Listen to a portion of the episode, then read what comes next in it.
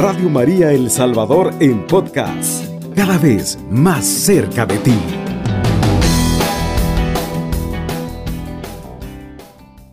El domingo pasado celebrábamos el Domingo Mundial de las Misiones.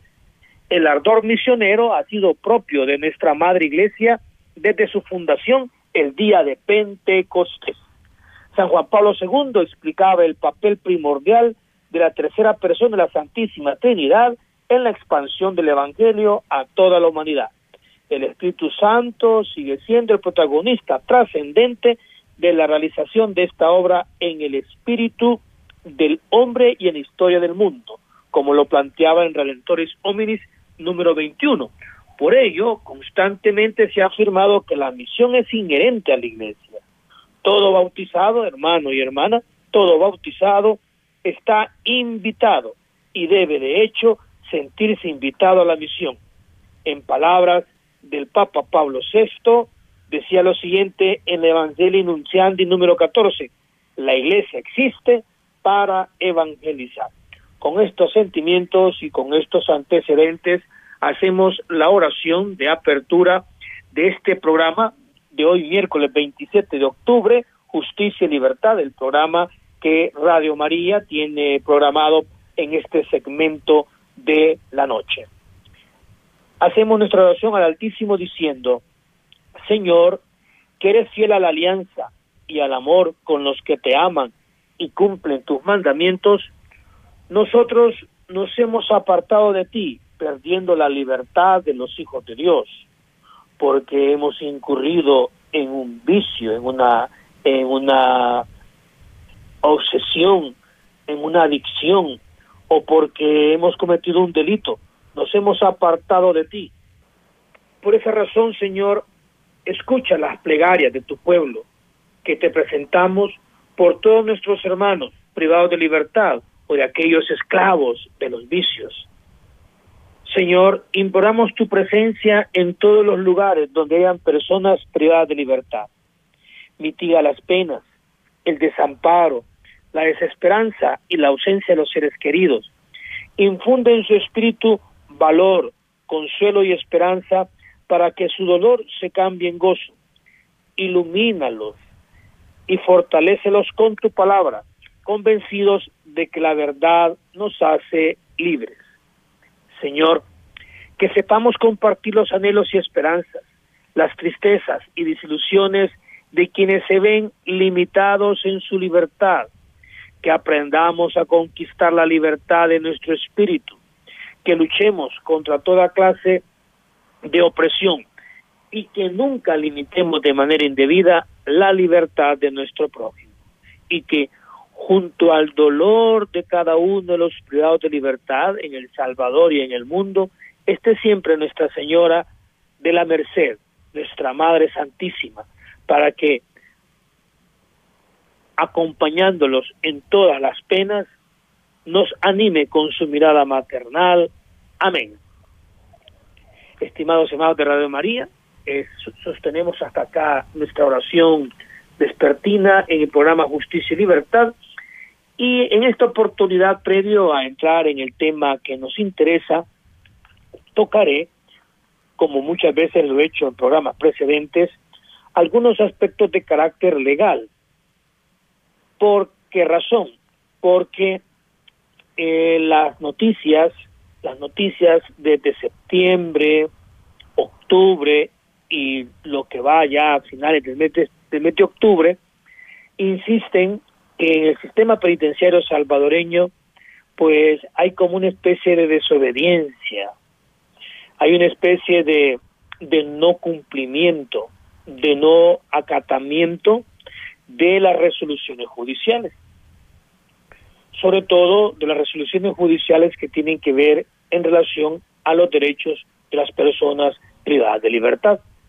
Y son las autoridades administrativas, son las autoridades que rigen el sistema penitenciario salvadoreño, como es la Dirección General de Centros Penitenciarios, donde a través de los medios de comunicación, a través de los diferentes eh, más media que existen en El Salvador, escuchamos con frecuencia y no solamente escuchamos, constatamos, constatamos de que hay una desobediencia a las resoluciones judiciales.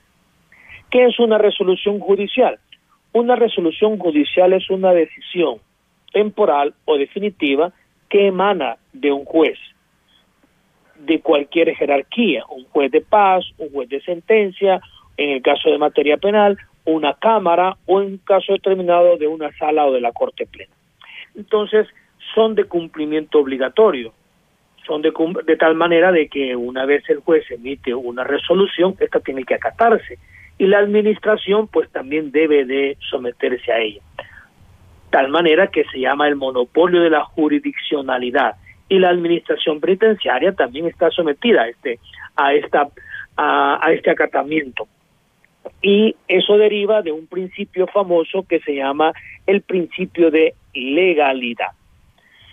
Pero ¿por qué la administración debe de obedecer a la jurisdicción? Porque esa es la estructura de cómo está eh, diseñado el Estado salvadoreño a partir de la Constitución.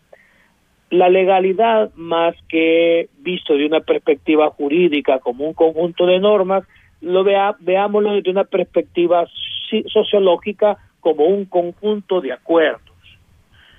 Probablemente ustedes y yo sobre algunos aspectos tendremos desacuerdos, sobre la educación de los hijos, sobre el trabajo, eh, sobre el uso o no de, del Bitcoin, podemos tener desacuerdos, pero la legalidad es precisamente el acuerdo de la colectividad donde la mayoría está en sintonía, está en armonía y es ahí precisamente en la legalidad donde todos tenemos que someternos. De tal manera que si no obedezco la legalidad, mm, será la manera forzosa en que me sometan a su cumplimiento. Cuando no cumplo voluntariamente una ley, pues se me fuerza, se me se me coacciona a ese cumplimiento, incluso en contra de mi voluntad. Es lo que se conoce como coercibilidad de las disposiciones legales. Entonces, estoy justificando todo esto en función de que las noticias y los medios de comunicación insisten en que a pesar que hay una ley penitenciaria que ordena que hay ciertos derechos de los internos y uno de los derechos importantes es el derecho a mantener los vínculos familiares, con sus seres queridos y también la visita de los abogados, la visita profesional, la visita técnica, la visita del letrado también es un derecho de los reclusos, tanto procesados como condenados. Hay, a través de los medios de comunicación nos hemos enterado y también los familiares de los internos nos hacen ver de que hay bastante imposibilidad o es casi el Senado eh, no se ha logrado durante muchos años, durante tres años más o menos, las visitas familiares y los vínculos con la familia se han estado rotos durante todo este tiempo. De igual manera, el ejercicio del derecho a la defensa se ve impedido porque la administración no permite esta, este acercamiento, sobre todo con algunos grupos, con algunos sectores de la población reclusa. Todo esto, por lo tanto, trae como consecuencia una grave afectación. Pero ¿por qué es importante que un recluso sostenga, con una reclusa sostenga sus vínculos con la familia? Bueno, es importante porque forma parte de lo que se conoce como el derecho fundamental a la readaptación social, conocido también como reinserción o resocialización de las personas condenadas y esto se erige como un derecho fundamental, tal como lo plantea el artículo 27, inciso tercero, el artículo 10, perdón, 27, párrafo tercero de la Constitución, como lo plantea también el artículo 10.3 del Pacto Internacional de Derechos Civiles y Políticos, el artículo 5.6 de la Convención Americana sobre Derechos Humanos. Entonces, este programa eh, debido a todos esos planteamientos, le vamos a dar un poquito carácter legal, que ya hace días no, no se lo estábamos dando, que es parte también de las orientaciones que damos a través de este programa y en su diseño original lo contenía, que sirve de orientación. Ahora bien, el derecho a la resocialización no puede comprenderse plenamente, como ustedes lo han de entender, si se desconecta de otros derechos, porque son como un abanico, por ejemplo, del derecho fundamental a la protección familiar y su manifestación específica de conservación del vínculo familiar. La criminología ha demostrado y se ha eh, observado que las personas que sostienen vínculos familiares en el exterior durante el periodo de, de cumplimiento de condena, pues se les propicia el ambiente de resocialización de una manera más, eh, más rápida.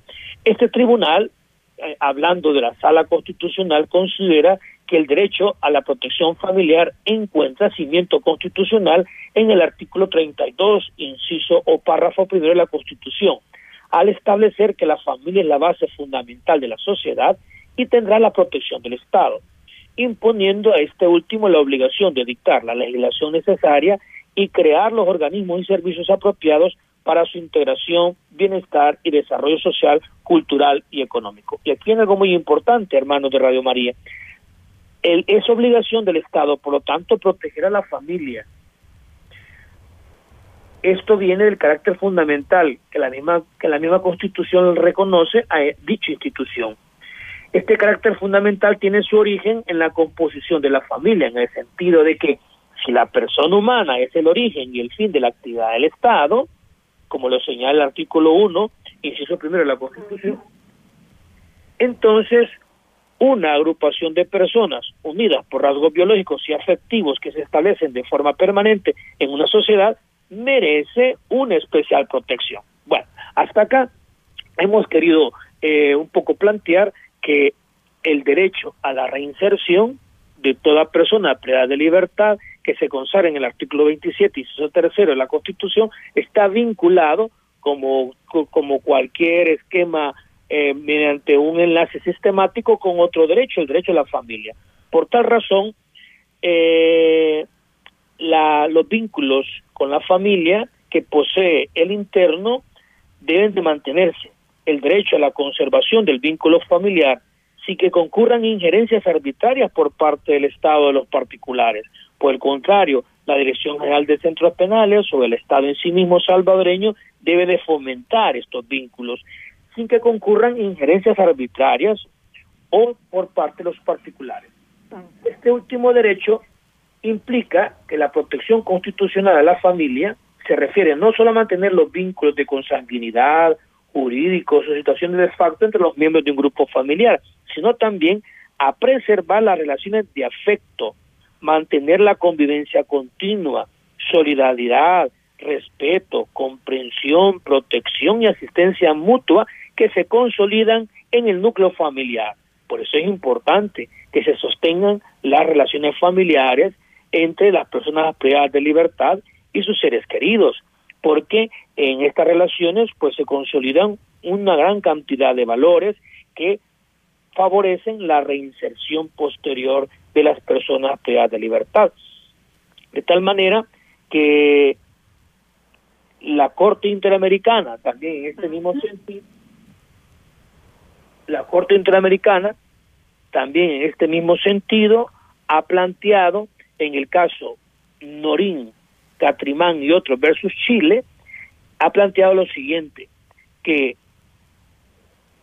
las personas privadas de libertad durante la ejecución de su condena es fundamental que sigan manteniendo los vínculos familiares por en muchos aspectos que van desde el afectivo y emocional hasta el apoyo económico porque ayudan a mantener estos vínculos familiares porque las personas que están privadas de libertad se sienten apoyadas emocional, económicamente y afectivamente. Por lo tanto, sobre la base de lo dispuesto en el artículo 17.1 y 1.11 de la Convención Americana, los estados deben de adoptar las medidas más convenientes para facilitar, esto es importante recalcar, y hacer efectivo el contacto entre las personas privadas de libertad y sus familiares. Muy bien, hasta acá Nada más quería hacer este abordaje legal de la importancia que se tiene de que los reos mantengan, los internos privados de libertad, procesados y condenados, mantengan sus vínculos familiares. Vamos a una pausa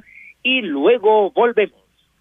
La Virgen María nos ayuda a vivir haciendo el bien. Como le enseñó a su Hijo Jesús. Radio María nos acompaña siempre. Escucha el 107.3 FM. Para ir recapitulando, estimados hermanos, sobre esta primera parte, que es un poco el análisis de coyuntura, cómo es que hay ciertas resoluciones que en los últimos días, a pesar de que han emanado de la autoridad competente y son producto de decisiones judiciales, tanto de juzgados de vigilancia como de juzgados de cámara, de juzgados de alzada, pues es preocupante cómo estos estas resoluciones no se han acatado. Es como que en un momento determinado no acatáramos un embargo y dijéramos, no, no, me voy a sustraer a un embargo, o no acatáramos un allanamiento, o cualquier otra decisión judicial, eh, una decisión, una resolución de un vínculo matrimonial a través de los juzgados de familia.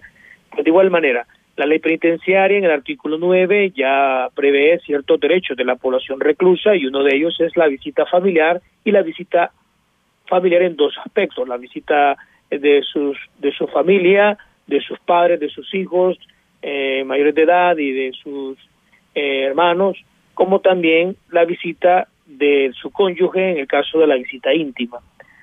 De igual manera, la visita técnica, la visita de un notario, la visita de un abogado, eso ya está previsto en la ley penitenciaria en el artículo 9. Pero desde un tiempo para acá, tres años para acá, nos encontramos de que eh, una excepción que únicamente era aplicable a los regímenes de seguridad, las personas que están ubicadas en centros penitenciarios de seguridad, ya sea alta, mediana o baja, a ellos se les inhibía el derecho a la visita familiar pero también hoy nos encontramos que la totalidad de los internos tienen imposibilitada por las razones del COVID y por el protocolo propio de esta de este virus, eh, argumentando de que debido al entorno contagioso del COVID, entonces no se permitía. Pero no solamente se, se imposibilita el contacto físico, que está muy bien, sino que también se imposibilita el contacto eh, escrito o, o telefónico, que sería muy útil.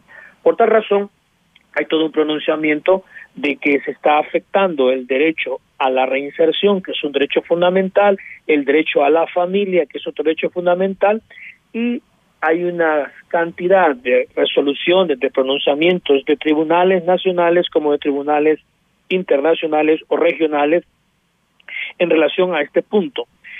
El rol que desempeña un régimen de visitas familiares en la vida de las personas privadas de libertad es importantísimo es importantísimo. No hay lugar más mm, más apropiado para valorar a la familia. Yo lo he conocido por experiencia de muchos internos, como muchos internos han valorado lo que poco o nada habían valorado antes, como es la familia, como es su madre, sus, sus cónyuges, sus hijos, se valora. Entonces es importantísimo y desarrolla un papel impacta fundamentalmente en la futura reinserción. Pues es una forma concreta por medio de la cual el encarcelado mantiene contacto con el mundo exterior. Hablar del mundo exterior sin tener contacto con la familia es una situación contradictoria y contribuye en su rehabilitación, ya que de una forma u otra dicho acercamiento le ayudará a su reintegración a la sociedad, que es uno de los propósitos que tiene eh, la pena establecida tanto en el artículo 27 de la Constitución como en el Código Penal. Uno de los propósitos es precisamente la reintegración. ¿Y qué mejor reintegración si se hace a través de la misma familia que lo va apoyando a lo largo del cumplimiento de la condena? Muy bien. Esto creía traerlo a cuenta porque hemos insistido y a través de este programa también queremos tener una conciencia crítica eh, que el COVID imposibilita, sí es cierto, imposibilita. Pero entonces, así como hay muchos internos, yo lo observo todos los días, que salen de los centros penitenciarios a tener eh, jornadas de trabajo, a realizar jornadas de trabajo porque están en fase de confianza. Si la dirección eh, tiene un protocolo especial, pues de igual manera podría establecerse un protocolo especial escalonado, paulatino, para que las personas pudiesen tener contacto con sus familiares que están privados de libertad. Esto ayudaría muchísimo también a los internos y a los familiares que están en esa zozobra de que han pasado meses, años sin conocer la situación de sus hijos al interior aunque saben que están privados de libertad, pero siempre es conveniente tener este contacto, por lo menos telefónico, o por lo menos a través de unas notas, de cartas, de cual, a, la, antigua, ¿verdad? A la antigua, como se hacía antes. Lo importante es establecer, teniendo en cuenta las condiciones propias de la pandemia, como se está haciendo en muchos países del mundo. Muy bien, hasta acá nuestro comentario legal y pasamos ahora al tema bíblico, al tema evangélico que nos traía, precisamente porque detrás del derecho a la familia, detrás de los derechos de los internos, hay un aspecto importante y es la dignidad humana. La dignidad humana. Una sociedad que se llama cristiana, que se dice católica, debe de estar compuesta por hombres y mujeres con un alto valor de respeto a la dignidad humana por su origen divino. ¿Por qué estamos planteando este programa y lo inauguramos en Radio María hace un par de meses atrás? Precisamente, precisamente por esto, porque reconocemos que las personas privadas de libertad, a pesar de que han cometido un delito, a pesar de que están limitados en su libertad ambulatoria, siguen siendo hijos de Dios. Son hombres y mujeres que son la viva imagen de Dios. Cuando se golpea a una mujer, se golpea a Cristo a Cristo se mata cuando se comete un aborto, cuando se tortura a un recluso, cuando se le limitan sus derechos arbitrariamente, también se está atormentando a Cristo. Por esa es la razón de ser de este programa. El trato humano en prisión es importantísimo. Se debe de aspirar a un sistema penitenciario donde se dé un trato humano y un elemento fundamental del trato humano es mantener, fomentar, propiciar, cultivar los vínculos familiares. Claro, teniendo en cuenta, y ahí no podemos ser imprudentes ni, ni, ni dejarnos llevar por, por posturas radicales, teniendo en cuenta las limitaciones y los condicionamientos propios de una pandemia. Pero no nos olvidemos que las personas privadas de libertad están limitadas en su libertad ambulatoria, pero no en su dignidad de hijos de Dios. Muy bien, el tema, como lo comentábamos hace unos minutos atrás, se intitula Este recibe a los pecadores y come con ellos, que es una frase de Lucas 15.2. Esta frase la murmuraban algunos fariseos y escribas, escandalizados, molestos por el modo como se comportaba Jesús. Con esa expresión pretendían descalificarlos, de valorizarlo delante de todos. Pero lo único que consiguieron fue señalar una de las actitudes más comunes, más distintivas del Hijo de Dios y que a todos nos llenará de alegría. Este recibe a los pecadores y come con ellos. Y todos somos pecadores, todos. Y por eso nos recibe Jesús con cariño a todos los que estamos oyendo este programa también.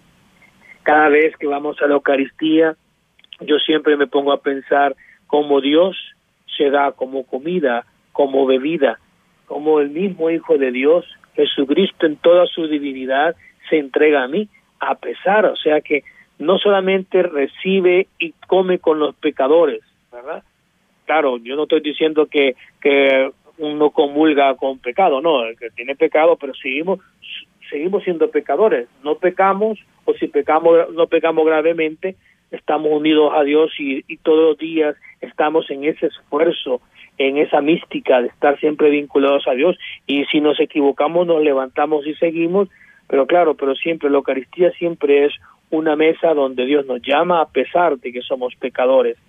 Entonces, en esa época a Jesús se le criticaba, los fariseos, los publicanos, los saduceos, y hemos leído hace unas dos semanas atrás las críticas acérrima, el ataque severo de Jesús contra los fariseos, contra los publicanos.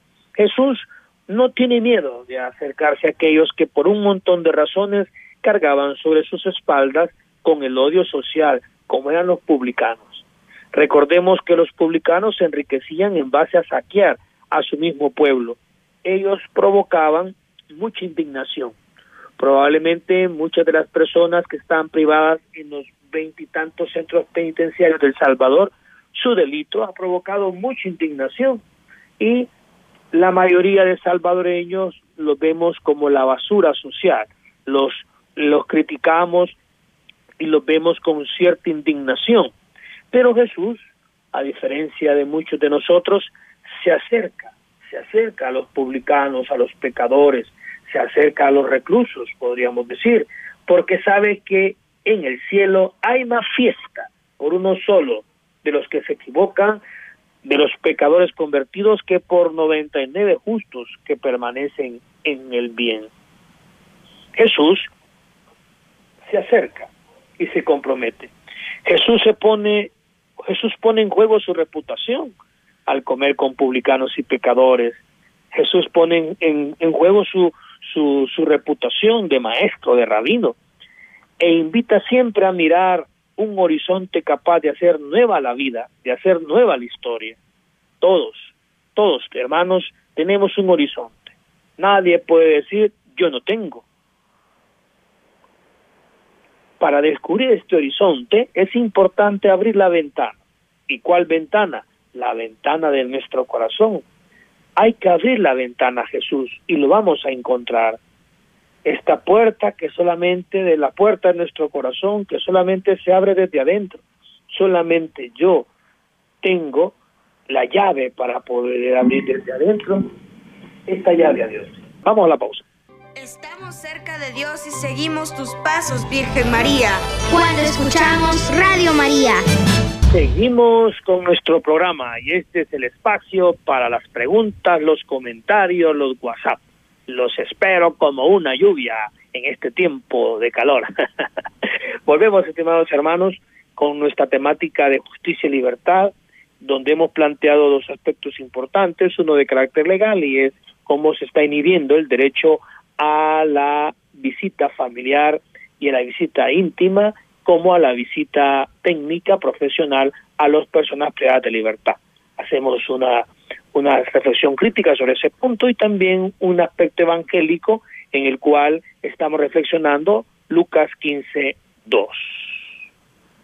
Sobre Lucas 15, 2, que es el párrafo del Evangelio donde critican a Jesús sobre que come con pecadores y los recibe y habla con ellos y se acerca a ellos, pues podemos decir que hay como dos miradas, hay como dos perspectivas. ¿Verdad? Si hay alguna llamada o alguna pregunta o comentario, pues me interrumpen, no hay ningún problema. Estamos para escuchar, para que este programa no se convierta en un monólogo, sino en un diálogo enriquecedor, sobre todo aquellas personas que están vinculadas a la problemática penitenciaria porque tienen un familiar o un hijo detenido, las animamos con mucha esperanza para que hagamos una red de oración para que prontamente sus familiares puedan obtener la libertad física y también, muy importante, la libertad espiritual a través de una sincera conversión al Señor. Entonces decíamos que en este comentario de Lucas 15 encontramos como dos miradas bien diferentes que se contraponen, la del Señor, la del Maestro, la de Jesús y la de estos doctores de la ley. Una es una mirada estéril, infecunda, de murmuración y chisme, que siempre está hablando mal de otros y se sienten justos. La de los publicanos, la de los, eh, perdón, la de los doctores de la ley, la de los fariseos, la de los saduceos. Y la otra que invita a la transformación, la mirada de Jesús. Hace muchos años había todo un programa en la renovación carismática que una catequesis, toda una, una, una, una humilía muy fuerte sobre la mirada de Jesús. Invita a la transformación, a la conversión, que es precisamente esta mirada. Pero eh, la primera mirada, la mirada de la murmuración y el chisme, se queda eh, no solamente de aquella época de los de los fariseos y sus seguidores, también ahora, también ahora, muchos no toleran y no les gusta esta opción de Jesús, ¿verdad? Que Jesús se lleve con los pecadores, que haya evangelización en los centros penitenciarios, en muchas parroquias y muchas diócesis no no existe la pastoral penitenciaria, es más, entre dientes al principio y con gritos al final manifiestan su disgusto buscando desacreditar este comportamiento de Jesús y el de todos aquellos que están con él. No aceptan, rechazan esta opción de estar cerca y ofrecer nuevas oportunidades. Hay una frase muy salvadoreña que dice árbol que nace torcido jamás su tronco endereza. Esa no es una postura cristiana, esa no es una perspectiva antropológica cristiana, porque la perspectiva antropológica cristiana siempre cuenta en que el ser humano es un ser libre, capaz de transformarse, capaz de convertirse, capaz de optar por Jesús y dejarlo todo. A todos nos pasa que con la vida ajena es fácil poner rótulos y etiquetas que congelan y estigmatizan no solo el pasado, sino también el presente y el futuro de las personas. Le ponemos etiquetas a la gente, este es así, este hizo esto, esto ah, lo, detuvieron por esta razón, así son gente que murmuran. Estos rótulos que en definitiva lo único que logran es dividir, como quien dice, acá están los buenos y allá están los malos, aquí están los justos y allá los pecadores, aquí los que estamos afuera somos los responsables y los buenos ciudadanos y los que están presos son los pecadores y los malvados. Y eso Jesús no lo acepta. Eso es lo que se conoce como en el lenguaje del Papa Francisco como la cultura del adjetivo. Esta actitud del adjetivo contamina todo porque levanta un muro invisible que hace creer que marginando, segregando, separando o aislando se resolverán mágicamente todos los problemas. Por eso muchas cárceles las colocan precisamente en ambientes retirados, en ambientes de poca población, porque de por sí es un aislamiento social. Y cuando una sociedad o una comunidad se permite esto, y lo único que hace es cuchichear, chismear, murmurar, cotillar, entra en un círculo vicioso de divisiones, reproches y condenas.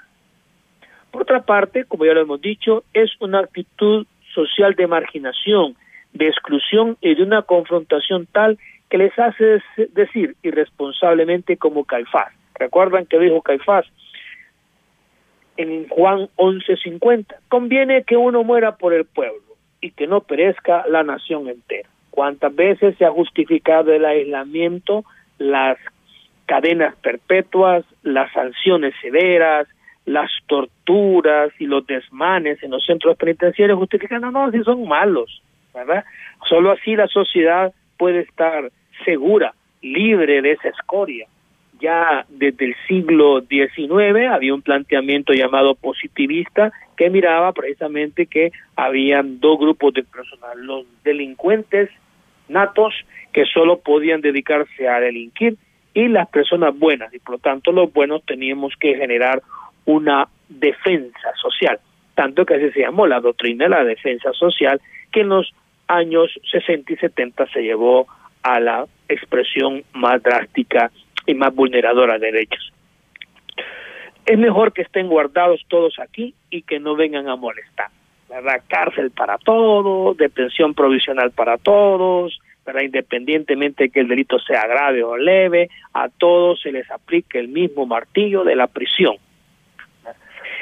Esta es una postura indudablemente no cristiana, ¿verdad? sino que tiene que haber una proporcionalidad entre el delito cometido y la sanción impuesta. Y sobre todo, someter a una persona a prisión es una decisión drástica, muy drástica, la más drástica que existe en cualquier estado. ¿Por qué razón? Porque la prisión en sí mismo tiene unos efectos nocivos que el ser humano que ha sido creado libre para vivir en libertad, se pretende educar para la libertad privando de la misma, lo cual es una una contradicción en sí misma. Los filósofos dirían es una contradicción ontológica. Entonces, por esa razón, eh, hay muchas sociedades que crean grandes muros, grandes cárceles, y El Salvador es uno de ellos, como una manera de decir, bueno, hay que, hay que segregarlos, hay que separarlos, porque afuera estamos los buenos y adentro están los malos. Jesús no hizo eso. En cambio, todo el Evangelio está marcado por otra mirada, por otra mirada, no la mirada de la segregación, de señalar que árbol que nace torcido jamás su tronco endereza, o recuerdo que mi abuela tenía también otro dicho que la gallina que le gusta picotear huevos, aunque le quemen el pico, el que nace para maceta no pasa del corredor. Y hermano, hoy nos han salido una gran cantidad de dichos, pero, ¿verdad? me estoy acordando de mi hermana que también ocupa muchos dichos.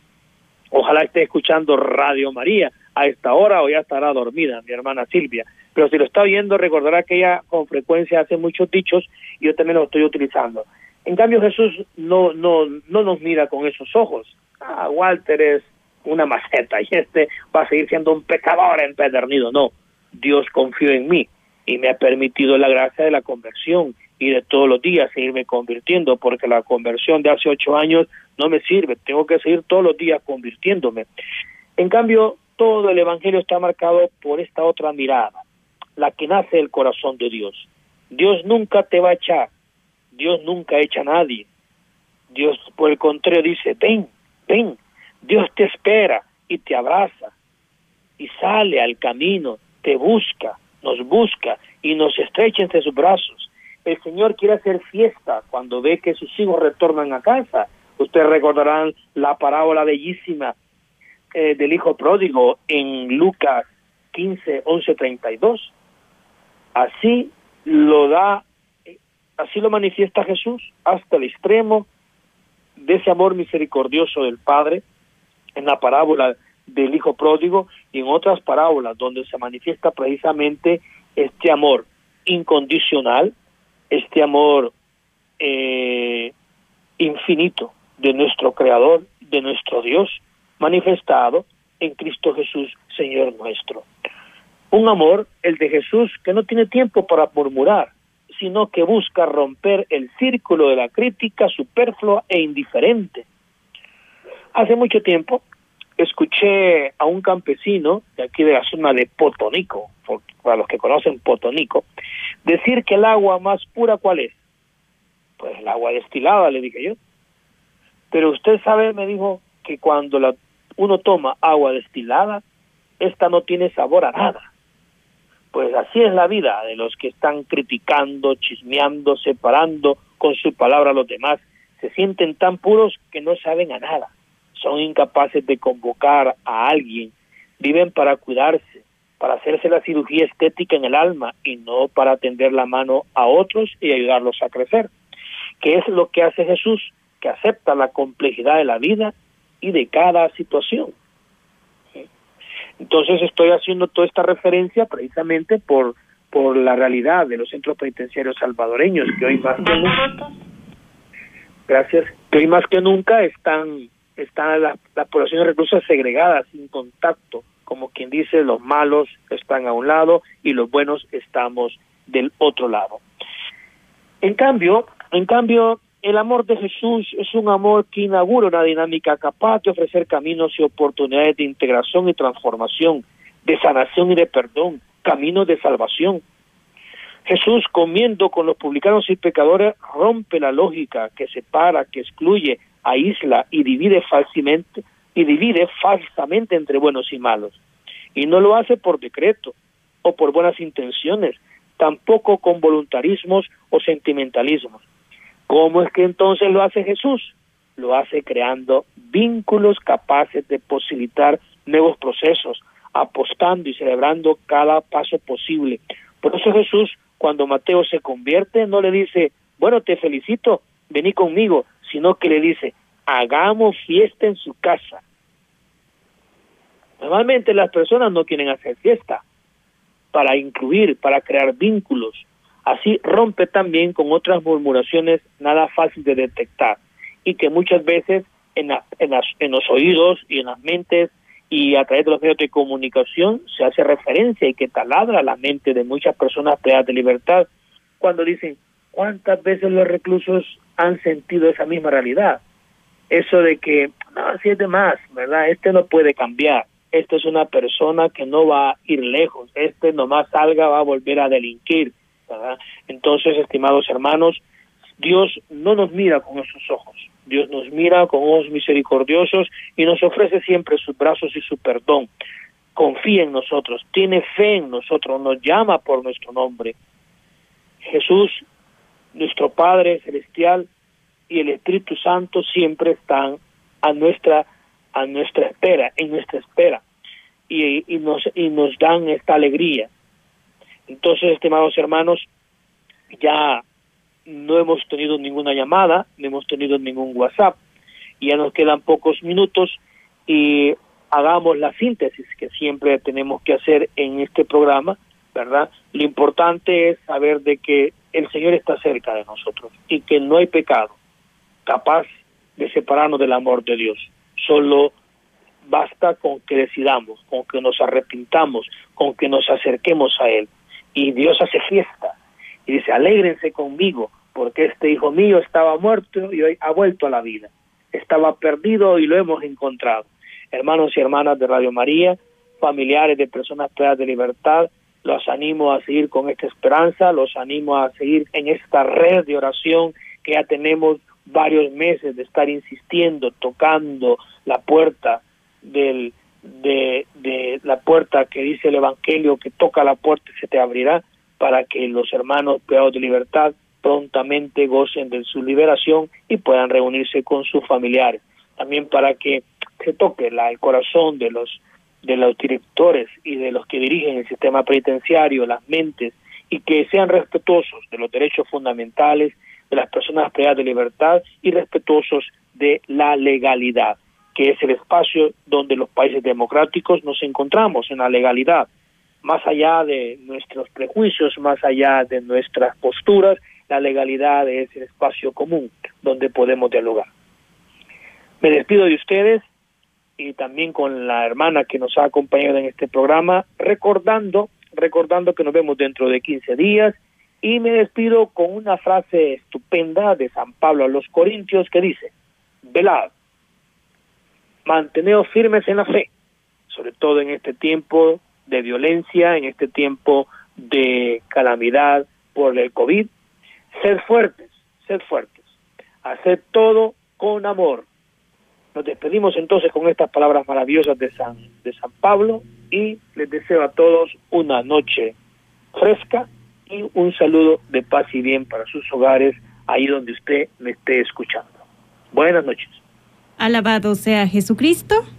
Con María por siempre sea alabado. Radio María El Salvador, 107.3 FM, 24 horas.